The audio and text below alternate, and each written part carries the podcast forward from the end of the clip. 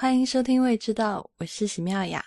未知道的网址是 i p n 点 l i 斜杠未知道的拼音。我们推荐大家使用播客客户端订阅节目。如果你还不知道用什么客户端，请访问 i p n 点 l i 斜杠 f a q。同时，你可以在新浪微博关注我们，呃，账号是 at 未知道播客。在 Twitter，我们是 at 未知道的拼音。好吧，嗯。今天这个，我们来聊一期就是比较开心的话题，就是我们来聊煎饼果子。以前煎饼果子天津话怎么说啊？呃，就不会说，没有语境下就无法。什么什么？还期待你说天津话呢？就很难，得得需要一个语境，对，就是你有别人跟我一块儿说。嗯，害羞了。对。我会说一句天津话，但我不知道对不对。那你给他创造一个语境吧。就是我有一次去天津的时候，呃，然后在找那个步行街怎么走，然后就问了一个老大爷，然后老大爷就说：“嗯，嘛是步行街。”我不知道发音标不标准。这这是一个很标准的外地人说天津话的口音。哦，好的。那你说一遍啊？啊，就没语境说不出来。很讨厌。是的。好吧，嗯，拒绝说天津话的天津人，我对我现在嗯，在天津说天津话也特别的糟糕，就是经常被那个出租车司机误以为是北京人，然后就给我绕远儿，所以好可怜呢。嗯，出租车司机会会骂说你个北京人说什么天津话？对，不，他会说那个你们北京怎么怎么样？我说哎，我不是，哎，这就是一种什么？学好家乡话的重要性是吗？是的，尤其是这种出租车容易被绕圈的地儿。嗯，我之前呢去天津，可能是已经是两三年前了。然后那会儿去天津也很匆忙，所以没有好吃好喝。那前段时间在雨前的。推荐下去天津好吃好喝了几天，然后发现这个大天津的美食跟我想象中的是还挺不一样的。哦，对吗？嗯嗯，因为我去之前你就告诉我说，嗯，天津没什么吃的，呃，服务态度也很差，就是要小心。但是我去了以后呢，发现挺多，就是挺多菜其实都是在我想象以外的，嗯。其他的先不讲吧，我们就先讲这个人民群众喜闻乐见的煎饼果子。我想讲的煎饼果子的，我自己第一个最大的感受是，我当时拿到那个摊好的煎饼果子的时候，然后大嚷了一声：“哎呀，怎么是有肉味的？” 后来我就跟我的朋友就一直在探讨这个肉味到底是哪出来的，因为。我不知道雨前和 C 拉之前就是吃煎饼果子都是吃什么样的。反正我自己吃到的，我就会觉得这是一个素的东西，基本上就是面，然后油条或者是那个那个叫薄脆果篦儿，我们叫果篦儿啊啊，那个篦儿是什么意思啊？不知道，是不是天津人？到底怎么回事？反正就是觉得好素啊，就是然后再加个鸡蛋，呃哦，然后或者然后他不是要刷一层那个面酱嘛，然后一般呃交给你之前都会问你，呃有没有忌口啊，要不要辣椒？对，一般会问要不要辣子，但但很少有会问忌不忌口。就是因为因为因为你说的那个是高尚版吧？还有忌口这个是两块五的煎饼果子。对，我刚才迅速的百度了一下，这个篦儿这篦是，对对，是那个梳子对吧？不是，他说是把谷物放在支架上蒸煮的意思。嗯哦哦，就是本意是竹蒸架，是个架子。我不知道是不是因为跟外形有关啊。不确定，咱们说的是一个字吗？是，你要拿那个输入法打“果篦儿”，它会出现一个词，然后就是上头一个竹字头，呃，就上面一个笛，然后底下是一横一撇一竖。嗯，哎，好吧，嗯，反正我也是去那我才知道这个东西叫果辫儿的。对对对以，前我在北京和上海之间叫薄脆。对，都叫薄脆。嗯所以其实是完全是一个东西，就是叫法不一样吗？不是一个东西，它做法还不一样，不一样，不一样，不一样，不一样，这个东西还真的不大一样。请嗯请解释。我知道，我是去查的时候，果篦儿是用馄饨皮炸的。对，我也听说了。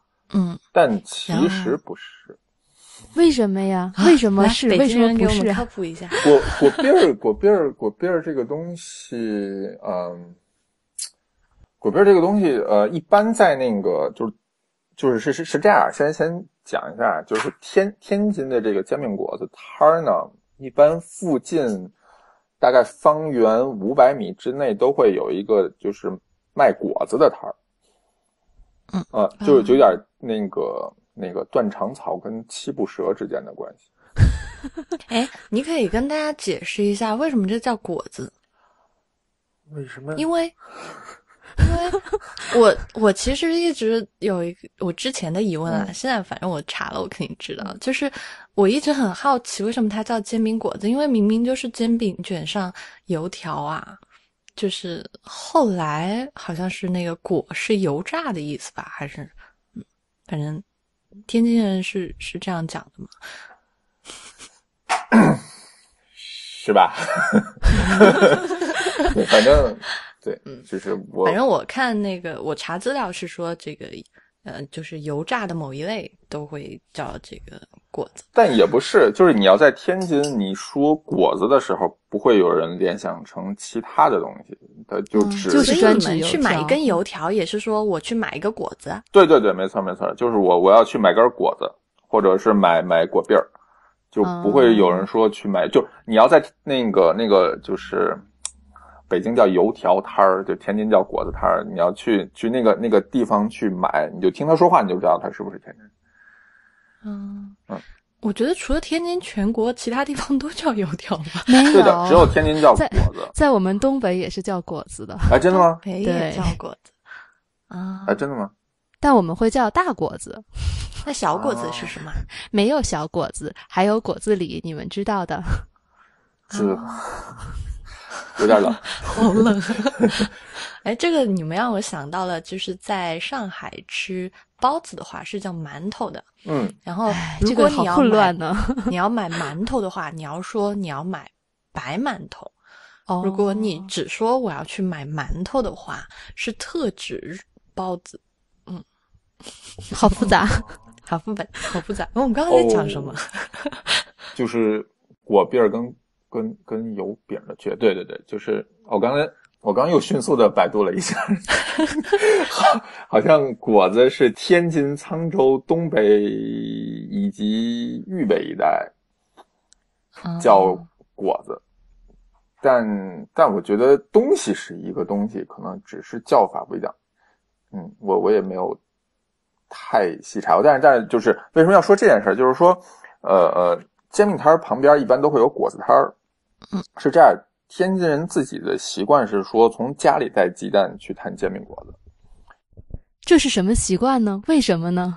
鸡蛋大，因为家里的鸡蛋大，这就是这真的是因为家里的鸡蛋大，而且那个便宜，就是很多年前不了，是因为好吃吗？哦，并不是，就是因为啊，对啊，因为大，所以就是鸡蛋多就会好吃，就是大概是但是煎饼摊儿的人他是允许自己家里带可以的可以的，可以的，就是你到任何一个摊儿说我自己有鸡蛋，那他大概就会给你减，呃，比如说一个鸡蛋，他可能会现在的话大概会给你减一块钱，就一个鸡蛋的话，现在也是是吗？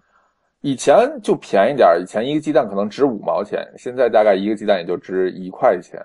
嗯，这个这个肯定你自己家买的更合适吧？就是就是就是天津人很很喜欢算计这些东东西，就是说我自己拿着鸡蛋，然后便宜个儿又大，然后呢我不吃你煎饼摊的果子，因为煎饼摊的果子呢，他会一口气儿买很多。放在那儿，然后你你看的时候也是这样，就是你摊的时候，他就从上面抽一根果子，然后啪放在那儿，呃，这样的果子往往就不够脆，会比较软，所以通常他们就会先去旁边的那个果子摊儿先买两根果子，然后手里拎着，就一手两个鸡蛋，一手两根果子，然后就说来条煎饼果子，自己有鸡蛋，自己带果子，你就给我来一皮儿就行。那果篦儿为什么不自己也在旁边买好啊？有有有，通果子果子摊儿卖果篦儿吗？还是果篦儿？果子摊儿。卖果篦儿，果子摊儿卖果篦儿，但是呢是这样，就是果子摊儿的果篦儿就是直接用炸果子的那个面来炸，啊所以它那个果篦儿会厚一点儿。就是你嗯你要单买的果篦儿和你在煎饼里的果篦儿，现在来看是完全不一样的了。以前的话，有的时候还能吃到一样的，就是煎饼里的果篦儿会更薄，嗯嗯，会更薄。就天津果篦儿这个东西也分好几种，有叫果篦儿，有叫果头儿。嗯，对，就它可能跟薄厚也有关。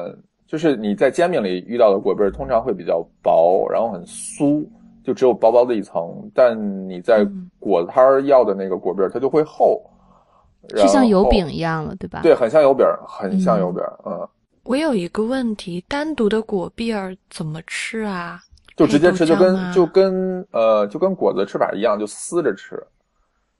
那一一撕不就全部都脆？因为不不不不酥脆，不脆。不不不，这这就是区别了。他说的不是那个种，对吧？对，嗯你在果子摊上炸的那种果篦儿呢，就就因为它用的是果子的面，所以它就没有那么的酥。我我印象当中，小的时候，煎饼果子摊儿里边的果篦儿，呃，好像不大是果子摊儿的果篦儿。就是这就是为什么很多人会带果子去，但不带果篦儿去，因为果篦儿这个东西实在是太庞大了。雨前已经开始说相声了，我觉得。我感觉不是嗯，我感觉去吃个煎饼就是得带个公文包，那、或者带个化妆包，然后抽开第一个抽屉 我是那个 果子，第二抽屉是果篦儿，第哦三个抽屉，我个人的习惯，我个人的习惯是要一套果篦儿的，然后加根果子。一套果篦儿加根果子，就是里面有果子有果篦儿，对，因为几个鸡蛋呢？呃，当然是两个鸡蛋，一定要吃两个鸡蛋，就一个鸡蛋太少，三个鸡蛋就多了，一定要吃两个鸡蛋。然后，然后我反而很喜欢那个就是煎饼摊儿的果子，因为它够韧，就是它不脆，它真的一点都不脆，但特别的韧，就是让你有那种撕扯的感觉。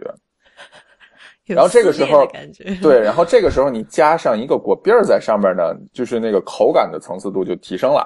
然后你吃的时候就很脆，然后还能帮助你来消化那个果子，就是磨那个果子，就是会比较好嚼。对，对于我这种有一种 这个鸡吃了对对对对对粮食以后对鸡吃了沙子，对对对。所以其实也也挺神奇的，都是不同的面食，然后就搞在一起，那个。对。啊，吃起来对挺不一样的。对。哎不过我这次去就是天津的时候，我发现就是，呃，卖煎饼果子摊的那个果边儿特别的酥，嗯对。就是而且蓬松感非常的好。就我以前吃到的，就是煎饼里面的那个，就是他们叫薄脆，薄脆，薄脆薄脆，就是很死很硬的感觉。但这次就觉得，哎呦，那个好酥哦！嗯所以其实就是只有在天津的煎饼摊儿里面才能吃到那种，就是薄薄的蓬松的果篦儿。对的对的，你在果摊儿是买不到这种的。所以呃，雨前刚才说说果篦儿如果不是馄饨皮儿做的，那它是什么东西做的呢？就是面吗？啊对，它应该比馄饨皮儿再薄一点。对我，因为我知道有一种说法是用馄饨皮儿炸的，但是，呃，应该不行。就是馄饨皮儿炸完了以后，它那个上面的泡会更大一点。哦，嗯嗯，可是我去吃的时候，我觉得那个泡已经很大了，就跟鱼眼睛一样，金鱼眼睛就那么大。哦哦，那还不够大，那还不够大，还还那得多大呀？哦嗯好吧，大家想象一下我知道的那个，对 对，反正就是但但是但是我我我的我的我的说法可能也不准，因为因为我现在经常把那个果就是天津的那果篦儿跟北京的薄脆搞混。现在就是我能明确判断出这个果篦儿，或者说这个这个东西是是天津的果篦儿还是北京的薄脆，唯一的途径就是看看颜色，就这两个东西颜色相差特别的大。颜色应该是什么呢？北京的薄脆就特别的白，就是淡黄色，但天津的果篦儿是深褐色的，就金黄色的深褐色的那种。是的，嗯那就是炸的火候问题吗？可能是跟炸的火候有关系，可能也和用的料有关系，就是用的用的面有关系。哦，和用的油有关系吗？我觉得可能也会有。嗯，嗯，有可能加菜籽油。哎，是真的吗？就天妇罗了是吗？嗯，差不多就这意思吧。嗯 然后我呃，我想说，我这次去呃，就是天津吃煎饼果子的时候呢，嗯、就吃到一套神奇的煎饼果子。第一就是那个肉味儿，我们一会儿再讲。第二就是呃，就它里面加的东西，就是它是卖一套的嘛，一套嗯是、呃一个鸡蛋是九块钱，嗯两个鸡蛋是十块钱，对好像是。嗯就一个鸡蛋一块钱嘛。对对然后它里面加了果子，加了果篦儿，嗯，还加了他们号称一种叫圈卷圈儿卷圈儿卷圈儿。卷圈儿的东西。嗯，大家听到卷圈儿，肯定以为就跟炸洋胶圈葱圈或者是鱿鱼 圈或者是胶圈一样的东西，可是它根本就不是。那它是什么？就是 它是呃，它的外表的皮其实也有一点像，就是果边儿或者薄脆，就是这种脆脆的炸过的皮。大家可以去想象一下，就是那种腐乳皮炸过的，然后里面包的是呃豆芽，嗯就是基基本上就是一个呃啊，腐皮豆芽。对，就是腐皮豆芽卷一样的东西。嗯但但其实这种做法就不是传统煎饼果子的做法。嗯呃，卷圈儿这个东西其实是呃春卷儿的变体，就是它是放大版的春卷儿。哦，哦，嗯，在天津你要吃素春卷的话，馅儿大概就跟卷圈里的馅儿很像，包括你你后来吃的那个素包子，那个馅儿也是差不多的。可是我吃素包子的时候，里面有十几种菜、啊。对对，那那个那个圈的时候，对那个人家是以以包子为为那个为为招牌在卖的，说不出话来了，已经。所所以所以那个卷圈这个就是差不多就给你点东西就行了。因为因为天津之前有一种早点叫大饼卷卷圈儿，就是你可以想想象一下，把那个卷圈拿出来，然后放到饼里卷着吃。有一种我觉得大肠包小肠的感觉。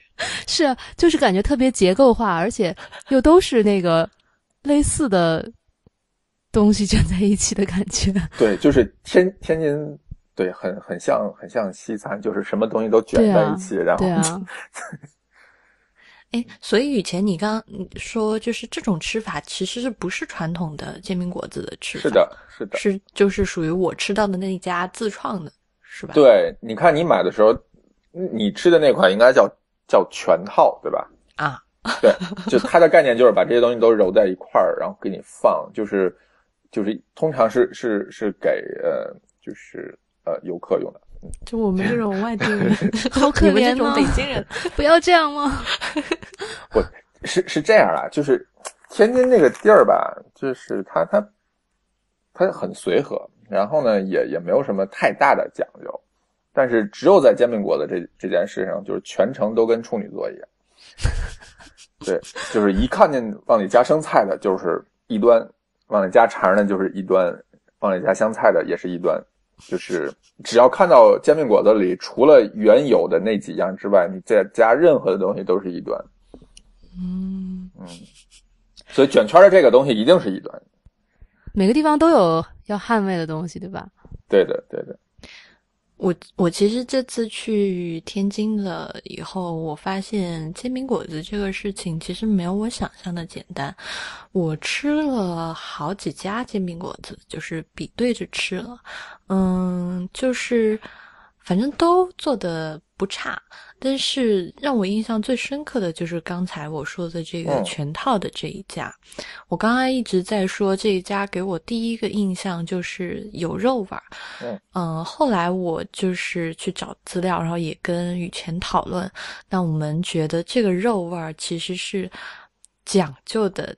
这个煎饼果子才有的，那它的做法可能就是用那个羊骨头熬羊汤，然后熬好羊汤以后，就是或就是因为煎饼果子的那个煎饼的那个皮，在天津是用绿豆面儿做的，然后就在那个和绿豆面儿的时候加羊汤，所以最后出来的这个煎饼的皮其实本身就带着肉味儿了，就是它可能有一个增香提鲜的作用。对然后当时我在我在吃到和知道这件事以后，我就发现，原来天津人这么讲究啊！请问为什么是羊汤不是牛汤或者猪汤呢？嗯，说法很多，就是一开始的说法呢是用高汤来做，就是没有克制说一定要羊汤。嗯呃，但是后来就是有有一些清真的人，就是清真店，他们在做这个东西，然后做的效果特别好，然后发现人家用的是羊汤，就是天津的回民很多，然后用羊汤是一个比较安全的做法，就是你、嗯。你就不会太在意，就呃可能别人吃到不该吃的东西。嗯，但是妙雅，比如说你如果不是特别喜欢羊肉的话，你会吃到羊味儿吗？还是你只是觉得很鲜呢？嗯，只是觉得鲜。其实我当时第一反应就是肯定是没有闻出羊肉的味道，嗯嗯，我只是闻到了有肉味儿，因为它那个，你想它是拿来和面的那个时候嗯放的那点汤，其实是属于分量不多的。因为其实天津的那个煎饼果子的皮儿是有一点，我觉得是偏干的，嗯，就是的，是的。嗯有点糙，有点干，就它那个因为绿豆面是吗？对，因为因为绿豆面儿就是它不够细，因为你要在其他地方吃煎饼果子，它可能主要就是白面，呃，嗯这种面你摊完了之后会很黏，特别容易粘牙。是那绿豆面呢？绿豆面儿就会好很多，就就像妙雅说，它它会偏干一点儿，然后就不会那么糊嘴。但是除了这个原因以外呢，就是因为可能嗯、呃偏干一点的面也有别的种类，就是为什么一定是绿豆面呢？诶，为什么一定是绿豆面呢？你相传这个煎饼是从山东传过来的 但是山东可不是用绿豆面哦。哦，天津这个也不是纯绿豆面，它是嗯绿豆面混白面一起做的。还有、啊还有混小米面的，也有也有，但不多。呃，嗯主流的做法是说，呃，白米面加绿豆面儿。嗯，嗯，在录这期之前，我问了来自山东的蒋勋小姐，蒋勋你在哪里？我们的隔空摇换，呃，反正他他就说，就是山东的煎饼啊、不是绿豆面儿的，有两种山东的煎饼啊、我这纯粹就是传传达嗯蒋勋小姐的这个意思，就有有一种是杂粮的，就是什什么，就可能好几种混在一起吧，那种。煎饼是皮是比较软的，可能就嗯跟我们现在在外面吃到的这个煎饼的那个皮的软度是差不多，然后是卷着油条或者是卷着这个，嗯，哎，薄脆吃。然后还有一种是他说是很脆的，嗯，煎饼。然后那个煎饼是就是用小米面做的，然后摊的特别薄，然后在它热的时候，然后就把它卷起来，就叠起来，叠成叠成就是四四层或者是对，应该是四层，然后就放凉，放凉以后这个东西就变凉变脆了，然后等它凉脆了以后抹上酱，然后，嗯、可能这个脆度不是那种蛋卷一样的那种脆对啊，度，听着好像蛋卷儿啊。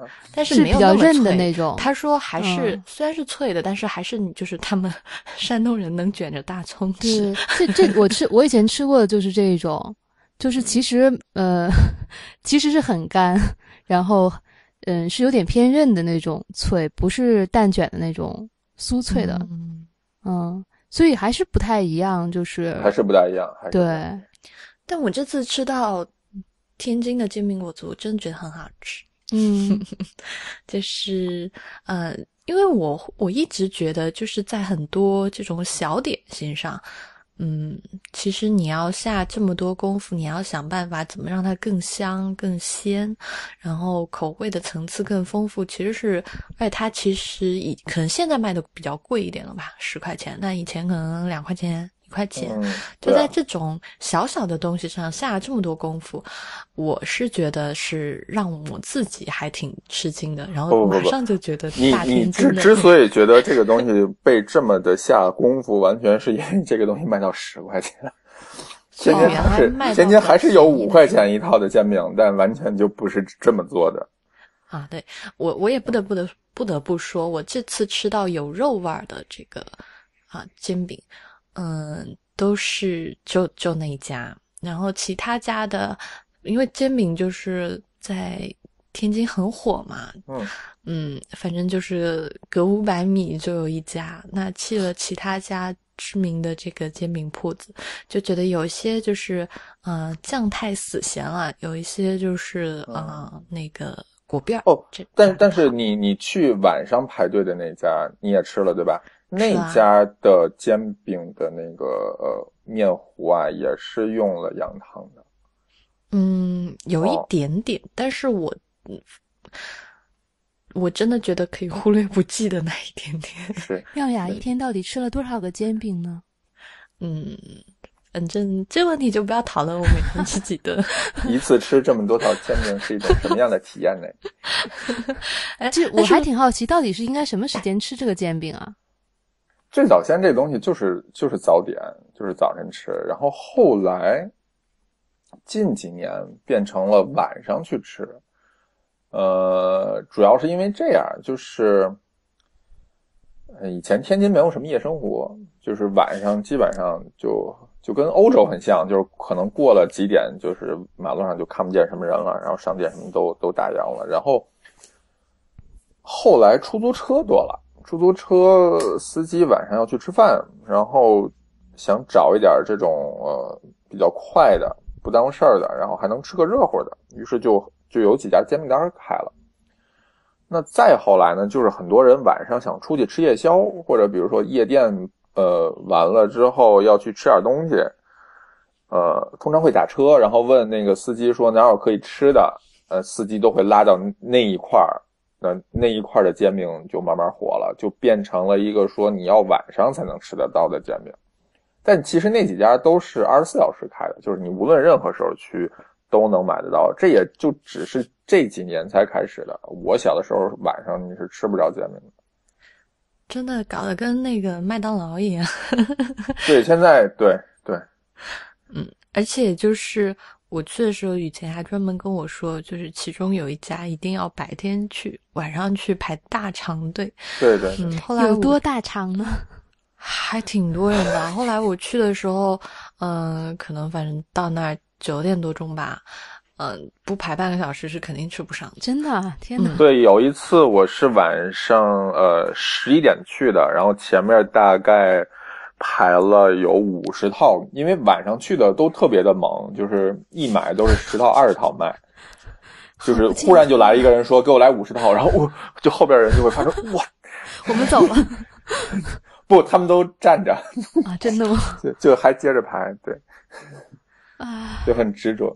所以就是，其实大家那个天津人一般吃煎饼果子的量应该是多少呀？就是像这种买五十套的，这这得怎么吃呀？哎，好不是他自己吃，很多都是周围公司加班的时候他们去买。这样啊？但是一般人来讲，吃一套就够了，对吗？对对对，正常人就哦一套的就够了。然后有的人可能一套是吃不完的，比如说我刚才说那种两个鸡蛋，你一个果子加一个果篦儿，一般姑娘是吃不完的。再加一个那个那叫什么卷圈就不是一个，对，就是我都会觉得负担有点大。你是吃完了的，对吧？你想暗示什么？你不能这样黑我。没有，我我其实一般吃那么大的我都吃不完。啊，哦，我我想申诉申诉一件事情，我为什么吃不完？其实我是可以吃得完的，嗯嗯嗯，因为那个煎饼果子的构造影响了我吃煎饼果子的速度。就是，嗯、去吃煎饼果子的时候嘛，因为那个煎饼果子摊出来的时候呢，其实是很烫很烫的，对的，就是你得稍微等一等，然后你才可以吃。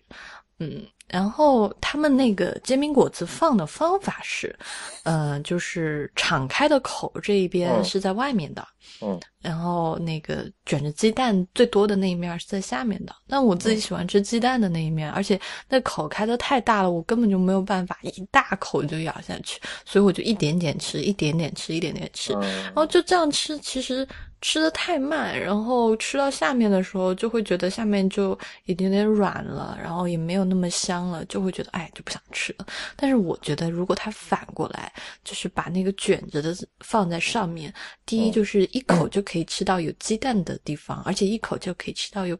那个刷了酱的地方，第二就是也很适合女孩子咬啊，就这才是合理的设计嘛。拿衣服，拿衣服，就是 事天津话说的不错嘛不是这样。对，一一位长者曾经说过，因为这样啊，拿衣服是是这样，就是就是，首先你你吃的还不够呃粗犷，就是这个东西你你是不要太计较形象的，就是呃你就想象你你在美国拿着一个一个汉堡，就是你是你是不大好说很优雅的吃汉堡这件事情，就是你你应该把煎饼果子也当做一个类似的东西。呃，我我没有深研究过它具体为什么这么放，但是我尽可能的去揣测它的它的它的它的逻辑啊，就是是这样，就是煎饼果子这个东西呢，嗯、它是很速食的，就是你一般是拿出来之后，就是捧着就就可以直接吃了。可是它真的很烫啊！没错没错它比汉堡要烫个十倍吧？没错，没错。通常呢，就是冬天的时候啊，你买这么一套有捂手的作用，嗯，尤其是在那种这个你还需要戴手套的年代，就是特别的暖和，捧着它，然后你就可以吃。为什么为什么敞开口的放上边呢？你说就是那个那个对折的那口放上面，你方便咬，其实你错了，就是那个才是煎饼果子最后的一段儿。啊，就是你试想一下，你把油条和果篦儿，whatever，就是你把这个东西摊在上边，然后你对折一下，你你拿一张纸试着对折一下，你也能很明显的发现，它对折的那块其实才是最厚的地方。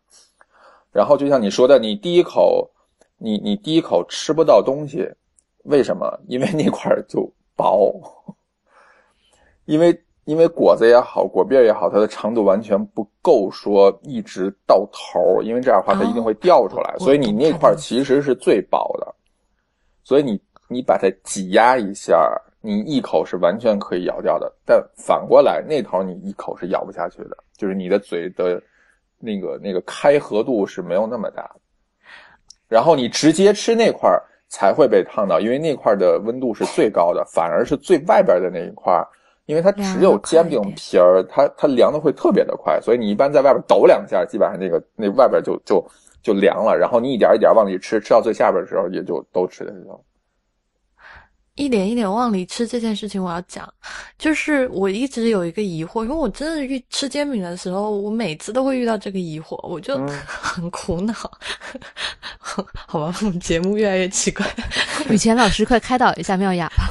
就是呃因为他那个开口很大嘛，嗯就是。我吃的时候，我就感觉我整个脸都埋在里面，我怎么吃嘛？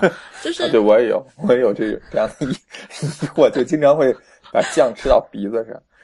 对啊，就是会觉得很很奇怪，就是感觉咬咬一口，本来想咬满满的一口，结果一半空气一半饼，然后嗯这个整整个脸还埋在下面。对啊，多么有情趣啊！你试想一下，你早晨起来漫步在学校的路上，然后你跟着你的学长走在一起，然后他吭哧一口，然后哎吃了一嘴的酱，你说等会儿给你擦擦呀？然后什么事情就发生了？是的，我觉得这不是一个 user friendly 的设计。其实我觉得这个挺符合，就是中国人的传统的这种，嗯，吃东西的逻辑，就是要把特别美好的一部分放在最下边吃。在开始的时候总是各种尴尬，然后 好像没有 没有满足的样子，然后在最最后一个幸福的最后一口。对最幸福的最后一口就是这样。但可能现在就大家会觉得是反过来，应该先及时行乐一下，怎么样的？嗯，好吧，是，而且这个东西，如果你真的卷成一个细条啊，嗯，它特别容易散，它不像呃，比如说你看你吃土耳其烤肉，那那个饼的的卷实度是有的，就是首先它饼结实，不怕你使劲攥，那个饼不会碎。但煎饼不一样，就是如果你卷成一条不对折，然后你手里拿着，你那个力道是很难拿拿捏的，就是你力量稍微大一点，那个煎饼就碎了。嗯，其实你说这个也解答了煎饼切还是不切的这个疑惑。哦，一定不能切。嗯嗯，怎么切啊？如果切的话，就它会中间断一下，就是对折的那个位置，它会拿那个小铲子全都断掉，是吧？嗯。对。就是我以前在上海吃煎饼的时候，全都是要切开的，嗯，就是它就是会，因为它那个就是可以铲那个煎饼皮的那个刀嘛，嗯嗯，对对，就可以从中间歘切一下，就把它那个切断。但其实我在那个天津吃到的是不切断的，它会切切断一层，然后下面那层是是依然可以包合的。对，它切断那层的目的其实是为了让它更好的折叠。嗯嗯。但是如果你真的切断的话，嗯，是会汤汁外流吗？一个是会流，二一个是它里边东西会往下掉。就是煎饼本来不是一个牢固的整体，它它它煎饼皮也可能会掉。然后如果你是果篦的话，那就特别的惨，就是你会发现最后你的那个兜里边就变成了那个薯片的兜一样，就是稀里哗啦就一堆东西在底下。对了，那个应该是用什么样的东西来来包这个？煎饼呢？传统上就是塑料袋儿啊，有个纸兜，兜兜着底下，然后 套一个塑料袋儿。哎，一直是这样以前应该是那种油皮纸吧？对，我也觉得应该是个油皮纸吧。最早先我小的时候是纸，就是一张纸。这个时候它是这么做的，就是他会把那个整张的煎饼放在那一张纸上，然后他最后。中间切一下，然后把那个纸合上。哦，嗯，懂了，懂了。嗯，然后等于你是拿着纸，然后把纸的两侧掀开，然后康康康吃煎饼。嗯，感觉更有技巧性。我这这次吃煎饼的时候，我发现一件事情，嗯，就是我以前吃煎饼，别人都会用你要辣不要辣嘛，嗯，然后我这次就嗯很拿衣服的又要辣了。然后，但是啊，我朋友他们就就没要辣。那我发现不要辣的更好吃，因为不要辣。第一，我想说，就是天津煎饼摊儿的那个辣椒，嗯，我反正吃下来几家都没有觉得做的很香，嗯，就是没有增色的作用。第二，就是加辣了以后，反而会有一点掩盖掉那个肉味儿。还有就是那个鲜味儿，嗯，我是我是觉得就是加，嗯，他刷的那个酱，然后再还有那个葱花就很好了。嗯，辣椒这个东西啊是这样，就是它可能对于，呃，提升风味上，在这里边起的作用并没有那么的大，它可能就是为了加一个辣。它主要的目的就是为了加一个辣，然后天津的煎饼，呃，其实每一家做辣酱的那个做法也不大一样。就是，呃，我在外地吃的煎饼里边，他们有的时候会用那个就是蒜蓉辣酱或者是豆瓣酱。哦，还有蒜蓉辣酱。哦，蒜蓉辣酱就是天津有一种，我不知道是哎，天蒜蓉辣酱不是天津的吧？就是蒜蓉辣酱是很很多地方都会有吧？啊，就是对。就是福建厦门那边感觉啊，天津有的地方会用蒜蓉辣酱，但但比较传统一点的做法就是只是就是炸辣辣椒酱，用用用油炸的那一种，是油炸的那种呃，就是剪的比较粗大一点的那种辣椒段的那个吗？哦，不是不是，是打成碎。哦，那就是我这次吃到的。哦。对，这种是比较比较多，然后比较传统，就是原教旨主义者会接受的一种。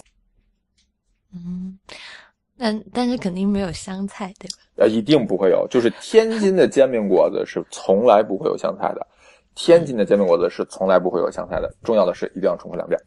嗯，所有加香菜的都是外地人。嗯，这个就我这次去验证的，真的是这样。对。就北京有一家知名的互联网思维的呃煎饼店，那家煎饼店被很多人吐槽过，就是说它味道很糟糕啊，就是做的也不好啊，就是，但是它至少有一点是保持了一个好的传统，就是没有香菜。为什么大家对香菜这么深恶痛绝呢？唉，没有大家对香菜这么深恶痛绝啊，我们都挺爱香菜的。啊、并不。嗯，哎，你刚刚说到就是北京的那家互联网的店，但是我其实自己感觉天津的煎饼果子这个东西，反正出了天津，你看北京跟天津离得这么近，我真的是没有吃过一家接近的，就感觉两个这么近的城市，但是在做煎饼这件事情上差的还真的是好远啊，嗯所以就是。在北京确实也没有可以吃到好的煎饼的地方，是因为这样，就天津的煎饼果子是天津人在做，但北京的煎饼果子不是北京人在做，它不一定是哪儿的人在做。然后那些人可能也不觉得这件事情是一件重要的事儿，就是你在北京做出一个很糟糕的煎饼果子，不会有人说你，因为大家可能觉得哦，煎饼果子可能大概就是这样的。但是如果你在天津做出一个很糟糕的煎饼果子，就是不会有任何市场，就是所有人都知道你这个东西是是是是不对的。当然现在不一样了，因为现在外地人比较多，他们可能也会觉得哦，嗯，这个家产的挺好吃的。哎，这又涉及到一个正宗不正宗的这个问题了。是的，就是在在煎饼果子这件事情上，天津人还是普遍保持着一个良好的原教旨主义者的 该有的立场。嗯，我觉得天津的煎饼果子文化保存的挺好的，大家如果有机会，真的要去试一试。反正我自己吃到的是真的觉得跟我前二十几年吃到的很不一样，就是那个鲜美的程度，还有就是果篦儿做的酥脆的程度，嗯，都是挺令我乍舌的。但我最后想问。雨前一个问题就是，他们说就是油条，你刚刚自己也在讲那个油条，嗯你是希望吃那个放的久一点、韧一点，对所以就是，嗯、呃，好的煎饼果子店，他们一般用的油条都是那种老油条嘛，就你说的韧一点的这种。不不不，他们的初衷还是希望说我能要一个脆一点的油条，所以，呃，通常。比较有节操的煎饼果子摊儿呢，它会跟旁边的那个果子摊儿形成一个战略合作伙伴的关系，就是说，你来负责供应我的呃果子跟果篦儿，然后我不供应你别的东西，但是我可以帮你多卖点果子跟果篦儿，嗯，但有一些那个煎饼果摊儿，就是晚上你去排队的那家，嗯，据传说他家的果篦儿和果子都是自己榨的，哦。呃，就是为了要保持那个果子的酥脆度和果篦的酥脆度，就是他们要要自己把控自己的那个品质，所以那些是他们号称是自己榨的，那是不是我不知道，因为我我也没见过他自己在榨，但他对外宣传说是他自己榨的。嗯。嗯，那么其实是那个果子和果篦儿应该是呃新出锅的那个状态是最好的吗？就是、对，有的人是会特别讲究说一定要吃新榨出来的果子，就是我爸是这样的人，我爸对对，我爸吃煎饼果子一定要自己买果子去。但是就是一般人可能也可以容容忍吃放一会儿的。哦，这是可以的，这是可以的，嗯、这个是没有关系，就完全看个人口味。有人觉得我喜欢韧一点的，有人喜欢说脆一点的，嗯，就有的人是喜欢那种，因为你知道果子这个东西放了久之后，它特别的难咬，就是撕扯的需要很大的力度，然后你咬咀嚼的过程也很费劲，就特别费腮帮子。啊，他们觉得哦太过瘾了，嗯，就比吃皮带还过瘾。所以有那个，你刚才说这个，突然让我觉得说吃煎饼果子也是一件费时的事情嘛，就是也得看人吧。比如说我吃一套，可能大概需要两分钟，就是跟你吃任何卷饼类的食物就会很像，就是完全看你的嘴能张多大，然后你一口能咬掉多少，以及这个东西能在你嘴里停留多长时间。嗯嗯。比如说，你看你咬不了很大一口，你只能一点一点的吃，那无无疑就是，就肯定是你你你的你的进食时间会要长很多。好吧，反正嗯，我这次去觉得收获还挺大的，就是啊、我发现天津这个地方在做煎饼，还有在做嗯、其他的一些小菜上，就是小吃上，其实都还挺用心，而且真的是呃跟所有打着啊，在北京或者说在全国其他地方打着天津煎饼果子店卖的东西都是完全不一样的。所以，嗯，大家有机会就去天津试试吧。是，就嗯就像是说你在你在四川以外的地方吃到重庆火锅，你的那个感觉是一样的。这种鬼也能叫重庆火锅？说的好，哦，对，我我想问一下，就是你当时吃的时候，呃，你的葱是最后放的，还是还是中间放的？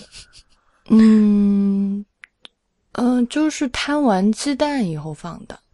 哦，你你是可以接受生葱的味道是吧？嗯应该是在什么时间放呀？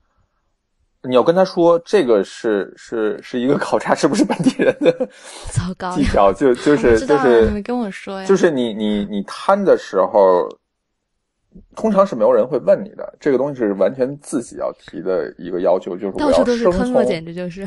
就是我是要生葱还是要熟葱？呃，熟葱的概念，熟葱，炒过的吗？不不不，熟葱的熟葱的概念是说，当你把鸡蛋打下去摊开之后的那一那个片刻，就是当煎饼翻身之前的那大概呃五六秒的时间，它会把葱撒下去，哦然后葱就会粘在鸡蛋上，然后它翻过去之后，那个葱和鸡蛋就会在那个称上被烙熟，所以这种葱叫生呃叫熟葱。然后你吃的那种就是最后呃呃搁上果子或者是果篦儿的时候撒的那个葱，那个叫生葱。难道一般不应该是熟葱吗？